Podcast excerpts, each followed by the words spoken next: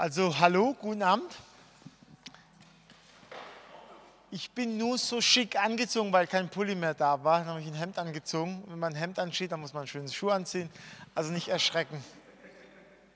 Das lag daran, dass kein Pulli mehr sauber war.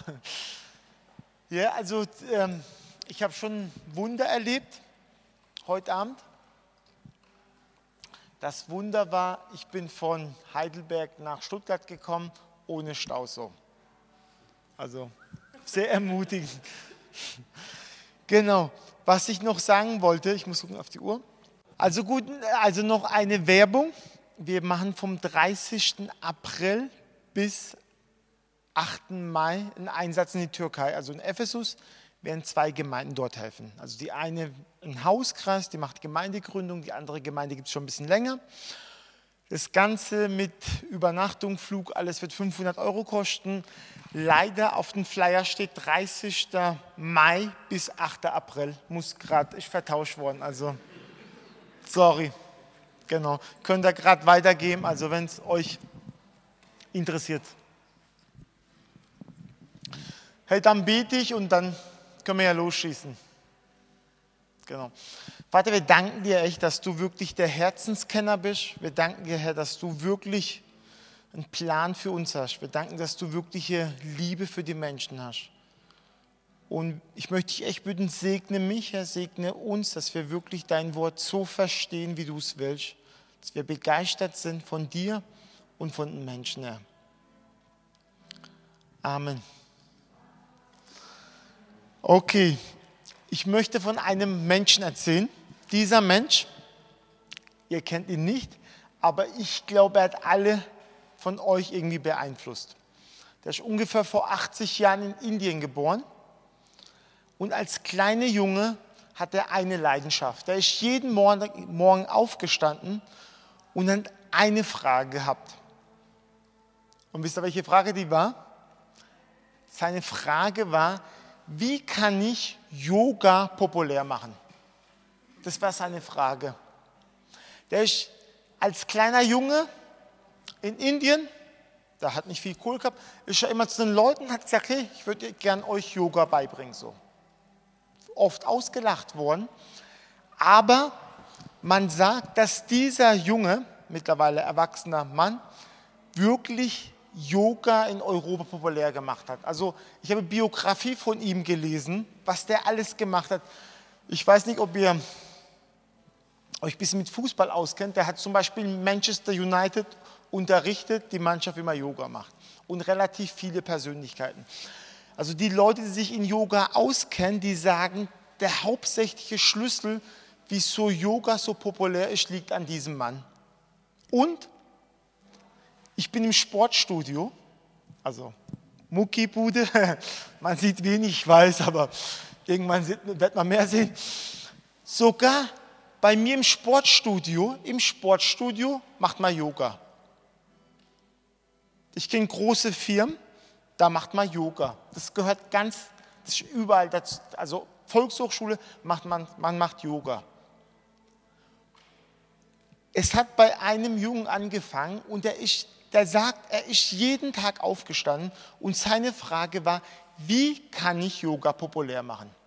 Und, das sind ein paar Jahrzehnte her, man muss sagen, dieser Junge, mittlerweile Mann, er hat es wirklich auf die Reihe bekommen. So. Er hat Yoga so populär gemacht.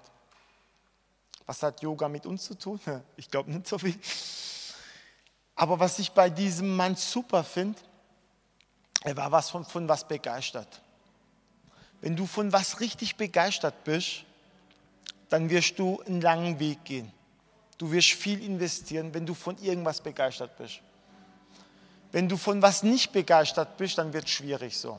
Ich habe ja, das hast du ja vorgelesen, ich habe Einzelhandelskaufmann gelernt und es gab Sachen, ich habe im Sportgeschäft gearbeitet und es gab Sachen, die waren Schrott, die waren echt Schrott und ich konnte die nicht verchecken so, ich konnte nicht verkaufen. Und dann gab es das Sachen, zum Beispiel Inline-Skating. Ich habe Inliner, ich fahre sehr gern Inliner. Und es gab bestimmte Inliner, ich war begeistert von denen. Ich bin auch selber damit gefahren. Meine Frau hat die gehabt und es fiel mir voll leicht. ich glaube, wenn wir so die Frage uns stellen, gute Botschaft weitergeben, ganz ehrlich, ist die gute Botschaft gut für dich? Ist sie gut für dich? Wenn man oft ehrlich ist, ist doch so, dass, dass es für uns so ein bisschen eher peinlich ist, oder? Ich weiß nicht, wie es euch geht so. Uns ist ein bisschen peinlich, unangenehm. Ich will euch auch nicht Unrecht tun, vielleicht ist es bei euch nicht so. Aber die Bibel sagt, was des Herzens voll ist, das geht über den Mund über. Wenn dein Herz von was voll ist, das geht über den Mund über. Und also, meine Sache, also ein Punkt wäre, wenn wir, glaube ich, echt total begeistert werden von Jesus, total begeistert, das wird, das wird uns voll leicht fallen so. Ich glaube oft, dass wir nicht begeistert sind von Jesus. Aber fragt mich nicht, warum das so ist, aber ich glaube, das ist so.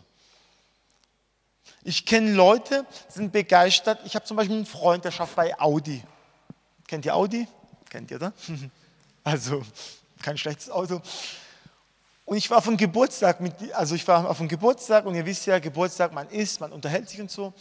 Und er hat die ganze Zeit von Audi erzählt, von seiner Karre. Ich habe die ganze Zeit probiert abzulenken. Ich wollte über Fußball reden, ich wollte über Party reden, ich wollte über Zukunft. Und irgendwie ist es mir nicht geglückt. Also ich bin nicht dumm, ich kann auch reden, aber irgendwie ist es mir nicht geglückt. Ich wollte es immer ablenken. Und der Typ hat die ganze Zeit von Audi erzählt. Wie toll Audi ist. Wenn ich Geld hätte, hätte ich, glaube ich, mir Audi gekauft. Ich habe ich hab kein Geld so. Aber da war es auch so, dieser Junge, der war begeistert von Audi. Okay, also so die Begeisterung. Ich wollte euch, also ein, was mir auffällt so, ich bin ja in der christlichen Branche relativ lange, so fast 20 Jahre.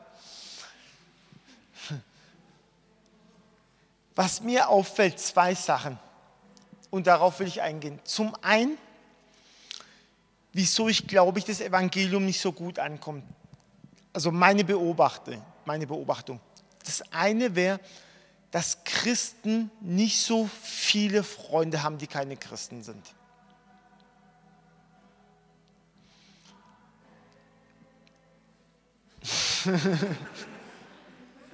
also auch gewohn, gewohnheitsbedürftig, also mit Lobpreis zu predigen.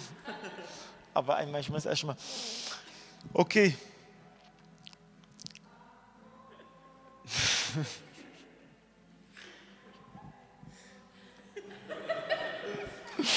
Okay.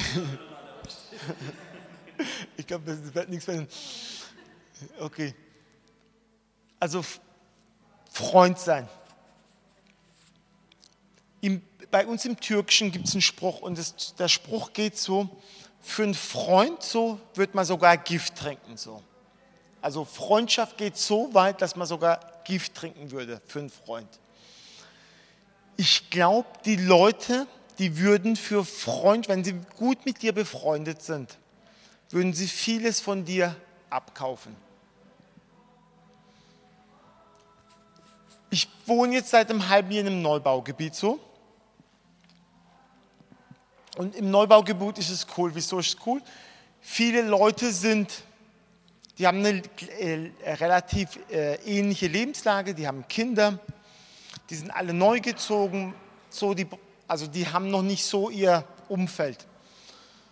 Und man versteht sich relativ gut mit den Nachbarn. Und ein Nachbar von mir, der hat einen relativ guten Job, verdient relativ viel so, viel beschäftigt. Und ab und zu treffen wir uns, wir trinken Wein und spielen Backgammon so. Ich weiß nicht, ob ihr Backgammon kennt, aber ein cooles Spiel. Und er hat mir halt erzählt, dass er kurz so vorm Burnout ist. So. Der ist halt dauernd krank, dauernd erkältet, dauernd eigentlich überfordert. So.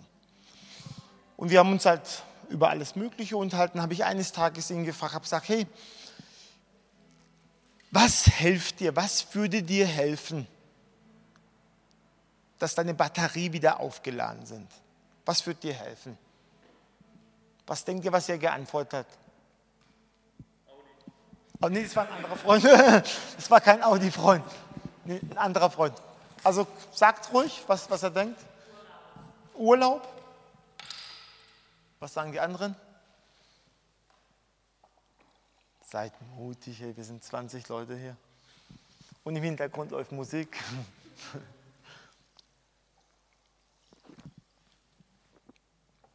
Keiner traut sich. Wie? Jesus, ne? hat er nicht gesagt. Ne? Meistens sieht man richtig Jesus. Er hat zu mir gesagt, also wir sind nicht keine besten Freunde, ab und zu sind wir zusammen. Ich meine, so Abende helfen mir voll, die Batterie aufzuladen. Also wir haben uns vielleicht drei, vier Mal getroffen, oder also relativ lang, eigentlich zwei oder drei Abende, wo man Backgammon spielt, Wein trinkt und so unterhalten tut. Er sagt, er ist total fertig mit allem. Und ich, meine Frage ist, wie kannst du deine Batterie aufladen? Und er sagt zu mir, so Abende, einfach abhängen, mit Leuten unterhalten, wo man das Gefühl hat, man ist gut befreundet so.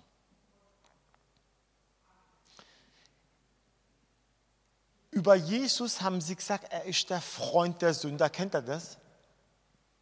Über Jesus haben sie gesagt, er ist der Freund der Sünder. Ich weiß nicht, aber würde man das auch über euch sagen, dass ihr der Freund der Sünder seid? Überleg mal, da wo du studieren tust, wo du arbeiten tust, so, würden Leute, was würden Leute über dich sagen? Also keine Christen. Was würden sie als erstes über sie sagen? Würden sie sagen, er ist ein verrückter Christ? Der sagt immer Halleluja oder keine Ahnung so. Aber was würden die Leute über euch sagen? Über Jesus haben sie gesagt, er ist der Freund der Sünder. Das ist eigentlich ein totaler Kompliment, ein Freund der Sünder zu sein. Meine Beobachtung ist auch bei uns in der Gemeinde oft so, dass die Leute mit Nichtchristen keine guten Freundschaften haben. So. Sie haben keine guten Freundschaften. Also so frohe Botschaft weiter sagen. Mein so zweit, also mein erster Punkt wäre so begeistert sein. Mein zweiter Punkt wäre, ich glaube, wir müssen echt Freund sein für die Menschen. Oft so, die Leute wollen keinen Versicherungsvertreter hören. Die wollen nicht zugetextet werden so. Sie wollen, sie wollen keine frommen Wörter hören. Man sagt über Jesus, ich weiß nicht, ob das stimmt, aber ein Theologe sagt, wenn du das Neue Testament nimmst und alle Gleichnisse von Jesus nimmst, alles, was er gesagt hat, es war nichts Frommes da. Nichts. Er hat alles, was er gesprochen hat, war, was die Leute total verstanden haben. So. Also, mein Punkt wäre, hey, sind wir wirklich, haben wir Leute, mit denen wir gut unterwegs sind, die, also mit denen wir wirklich gut befreundet sind, die keine Christen sind? Ich wollte so mal in die Runde fragen, hey, seid bitte mutig, ich meine, das lebt immer auch von euch so. Wer würde sagen, dass er wirklich saugute Freunde hat, die keine Christen sind? Könnt ihr mal Hand hochschrecken? Okay. Also ich würde sagen, vielleicht ein Drittel so. Hey, wenn wir wirklich sagen, wir wollen, oder bin ich gut in meiner Meinung, also die Hälfte war es nicht ein Drittel.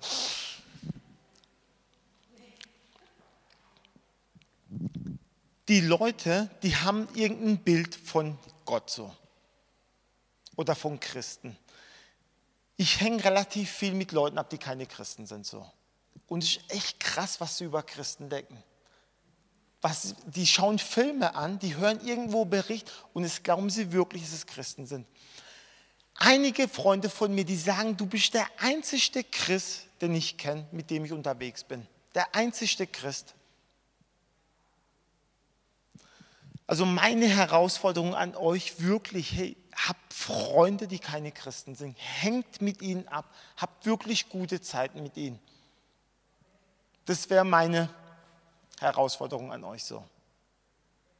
Und dann wollte ich noch eine Bibelstelle vorlesen.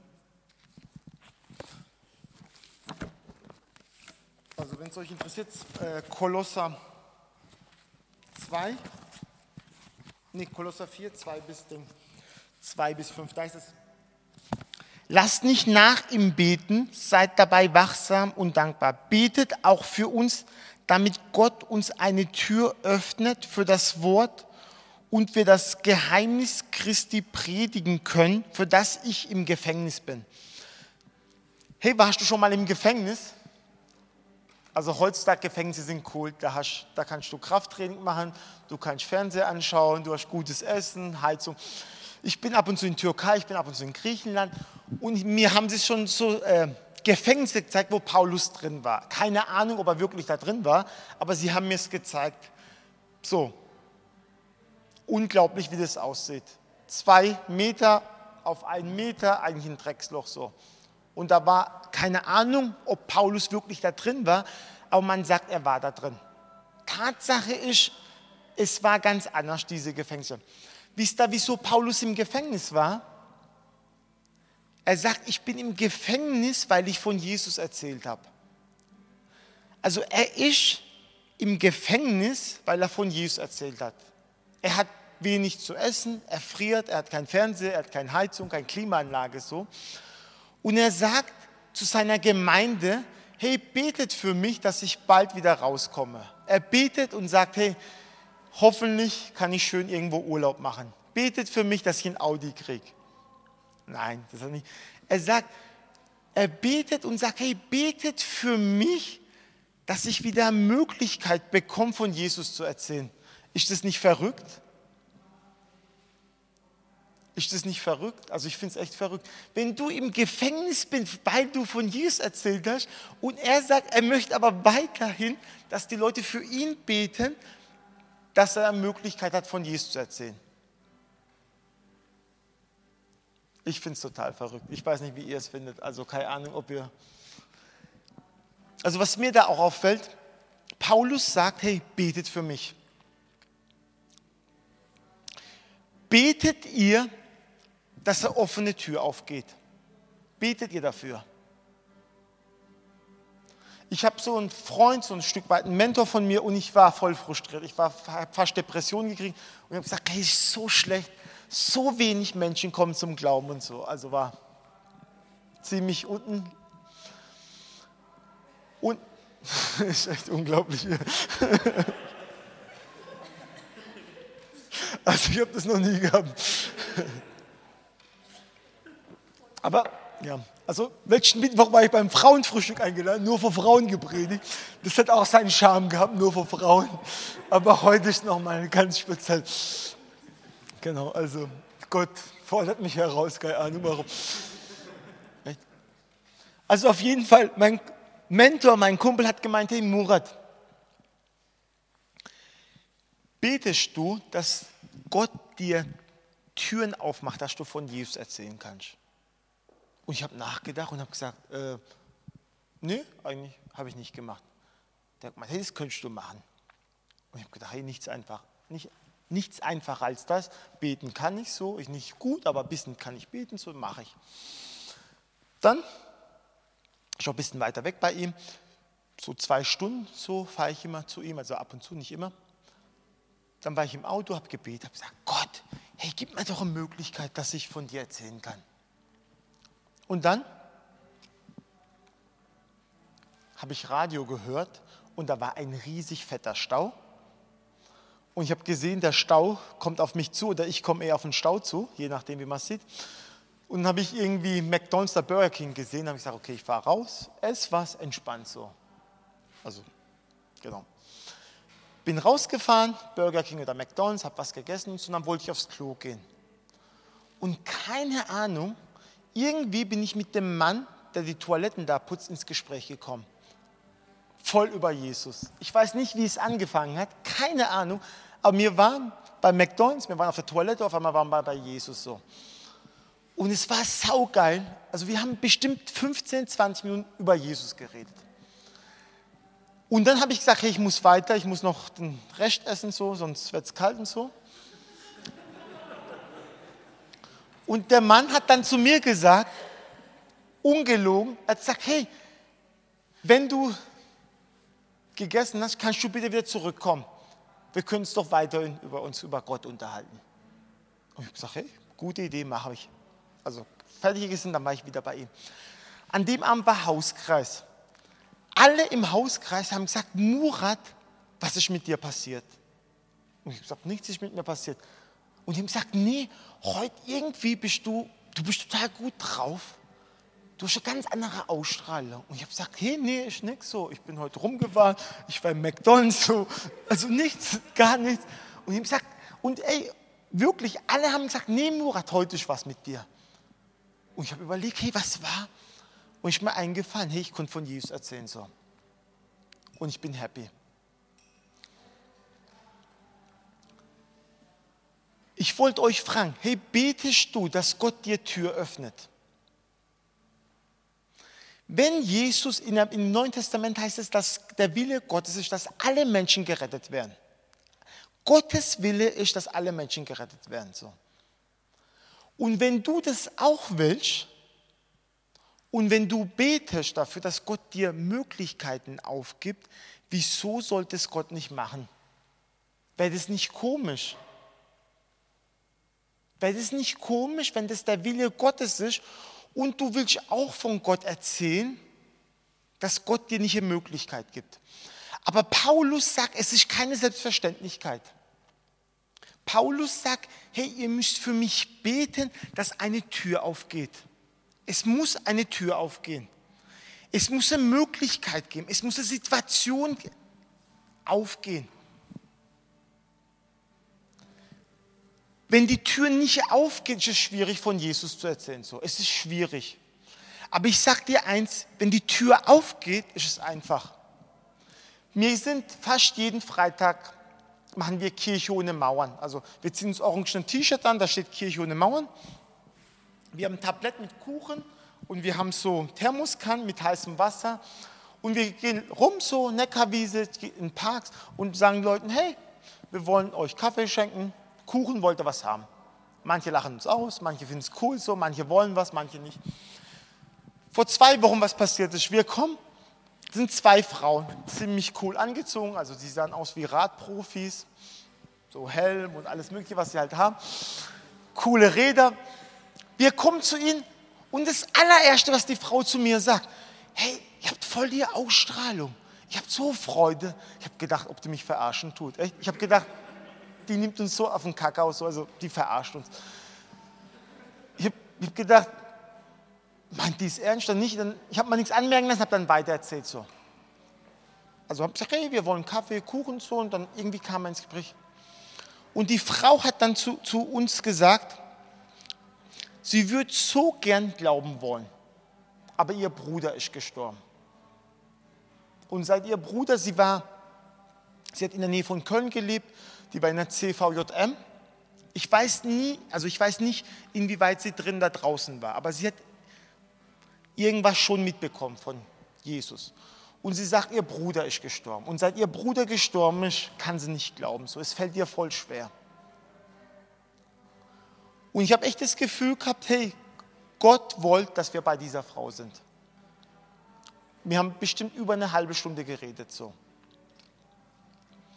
Und wir haben gerade eine Woche später haben wir, ich weiß nicht, ob ihr die Frau kennt, Mirkos Eltern zu uns in die Gemeinde eingeladen. Also Mirko ist vor zwei Jahren entführt worden, äh, missbraucht worden und umgebracht, war überall im Fernsehen, im Radio.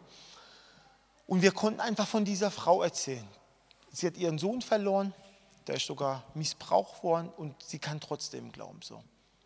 Und haben mal gesagt, hey, dürfen wir für dich beten. So. Und die Frau hat gemeint, ja, wir haben für die Frau gebetet, die hat wirklich Tränen in den Augen gehabt. Und hat sie was gesagt, das will ich euch auch euch sagen. Sie hat gemeint, ihr fällt es voll schwer zu glauben. Aber wo ihr Bruder gestorben ist, war ein Fahrer. Und dieser Fahrer hat voll von Gottes Liebe erzählt so. Und einmal war sie im Kölner Dom und da war zufällig Gottesdienst und der Fahrer hat auch von Gott erzählt.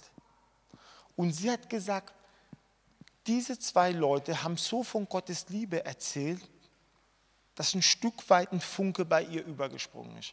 Und sie hat gesagt, wenn es mehr solche Leute geben würde, die ihr von Gottes Liebe erzählen, dann würde sie vielleicht auch glauben können.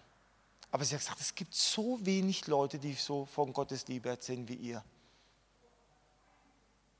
Ich bin Samst, äh, Sonntag in die Gemeinde und habe gesagt, hey, wir müssen mehr von Gottes Liebe erzählen. Nee, aber wisst ihr was? Hey, wenn wir rausgehen auf die Straße, wir beten auch, wir sagen, hey Gott, ich will niemand zutexten. Ich bin auch kein Verkäufer, der jemand was verkaufen will. Aber ich will genau da sein, wo Gott mich haben möchte. Ich glaube, es gibt Leute, die total frustriert sind. Die haben Eheprobleme. Die haben Stress bei der Arbeit. Die denken über Selbstmord nach. Die nehmen Drogen und kommen nicht raus. Und in ihrem Herzen sind sie voll verzweifelt. Und genau da will ich hingehen. Ich will zu diesen Leuten hingehen und will von Gott erzählen. Und ich glaube auch, dass diese Leute von Gott vorbereitet sind. Und wenn du das paar Mal erlebst, wenn du ein paar Mal das geschmeckt hast, dann findest du es echt geil. Dann willst du es immer wieder erleben. Und ich sage euch eins, ich kenne fast kein besseres Gefühl für mich. Nicht mal, wenn ich in meinem Monatsende mein Gehalt sehe, wie wenn ich von Leuten, wenn ich das Gefühl habe, ich bin da, wo mich Gott haben will und ich kann von denen von Jesus erzählen. So.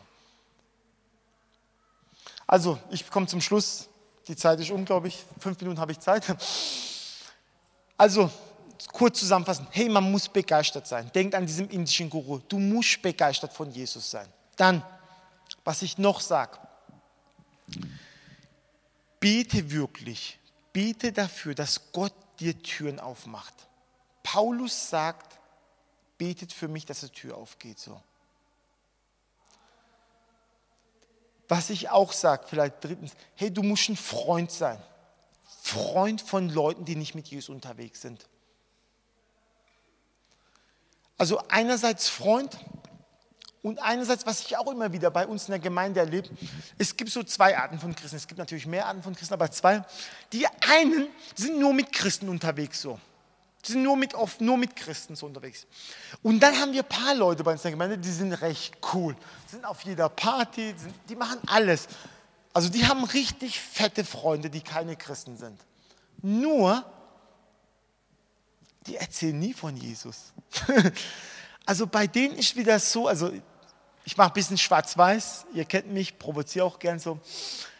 Aber bei denen ist so, die sind total mit der Welt unterwegs, die haben richtig gute Freunde, nur bei ihnen ist das Problem, da gehen dauernd Türen auf, aber sie erzählen nichts von Jesus so. Ich glaube, es braucht beides. Man muss gut befreundet sein mit Leuten, die nicht mit Jesus unterwegs sind. Und du musst immer wieder dafür beten, dass Gott dir eine Möglichkeit gibt. Aber wenn dir Gott eine Möglichkeit gibt, wenn dir Gott eine Möglichkeit gibt, dann erzähl auch von Jesus.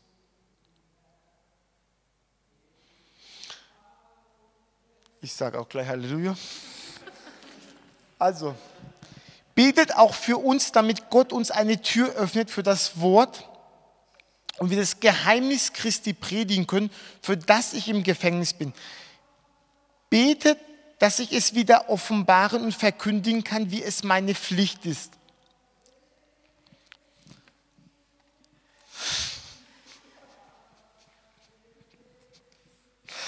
Also ich wollte noch das sagen, also betet auch, dass ich es wieder offenbaren, verkündigen, wie es meine Pflicht ist. Also Paulus sagt auch, es ist eine Pflicht von einem Christ von Jesus zu erzählen. Ich will jetzt euch keinen Druck machen, das schlechtes Gewissen, das so. Gar nicht, auf gar keinen Fall. Aber glauben wir wirklich, also jetzt ohne Witz, glauben wir wirklich, dass es einen Himmel gibt? Glauben wir wirklich, dass es eine Hölle gibt? Also glauben wir das wirklich so? Glauben wir wirklich, dass Jesus der einzigste Weg ist zum Vater? Glauben wir das wirklich? Ich weiß nicht, ob wir das glauben. So. Ich merke zum Beispiel auch bei uns in der Gemeinde, ich rede manchmal mit Leuten und die sagen, hey, vielleicht so Allversöhnung. Nee, wirklich, ohne Witz. Also die kommen bei uns in die Gemeinde, die gehen auch in den Hauskreis und die sagen, hey, vielleicht ist es doch wirklich so, dass vielleicht wir alle in den Himmel kommen. dann verstehe ich, dass sie eigentlich gar kein Anliegen, also gar kein großes Anliegen haben können, dass wirklich Jesus der Weg ist. So, dass, es, dass Leute es wirklich verstehen. Aber was ich euch sagen will, wenn wir wirklich glauben, dass es einen Himmel gibt, eine Hölle, wenn wir glauben, Jesus ist wirklich für die Menschen gekommen, dann glaube ich, nehmen wir die Sache auch ein bisschen ernster. Und dann wollen wir wirklich was von Jesus erzählen. So. Weil Paulus sagt, es ist eine Pflicht. Halleluja. Ich habe euch ein paar Fragen mitgegeben, so könnt man in der Gruppe bearbeiten. Und zwar, also meine erste Frage ist, wann hast du das letzte Mal von Jesus erzählt? Nicht von eurer Kirche, nicht von einer Gemeindeaktivität so, sondern wann hast du das letzte Mal irgendeinen Freund, Bekannten, Familienangehöriger, der nicht mit Jesus unterwegs ist, von Jesus erzählt? Also keine Predigt, aber dass er vielleicht wirklich dich liebt, dass Jesus dich trösten kann. Dass du gesagt hast, hey, probier doch mal mit Jesus zu reden. Zweite Frage. Hast du Freunde, die keine Christen sind? Und wie würdest du die Freundschaft bezeichnen? Also null wäre schlecht, fünf wäre saugeil. Wir können uns über alles unterhalten. So. Wir kochen zusammen, wir machen zusammen Partys, wir können wirklich alles. Ich könnte ihm sogar Geld ausleihen. Wenn ich um drei Uhr Problem habe mit dem Auto, könnte ich bei meinem Freund anrufen. Da ist kein Christ, aber ich weiß, um drei Uhr nachts könnte ich ihn anrufen und er wird kommen, weil wir Freunde sind. So. Das wäre Skala 5. Und wenn du sagst, ich habe gar keinen Freund, der kein Christ ist, das wäre Skala, also 0. So. Also hast du so einen Freund? Oder wo, wo, wo stehst du da? Drittens, glaubst du, dass, also dass die Freunde, die keine Christen sind, in dir vielleicht einen Unterschied sehen? Also du hängst mit denen ab, ihr geht zusammen ins Kino, ihr macht alles Mögliche. Glaubst du, dass dieser Freund irgendeinen Unterschied sieht in deinem Leben so? Oder nicht? Aber also einfach Fragen, können darüber diskutieren. Vierte Frage, betest du für einen Freund so?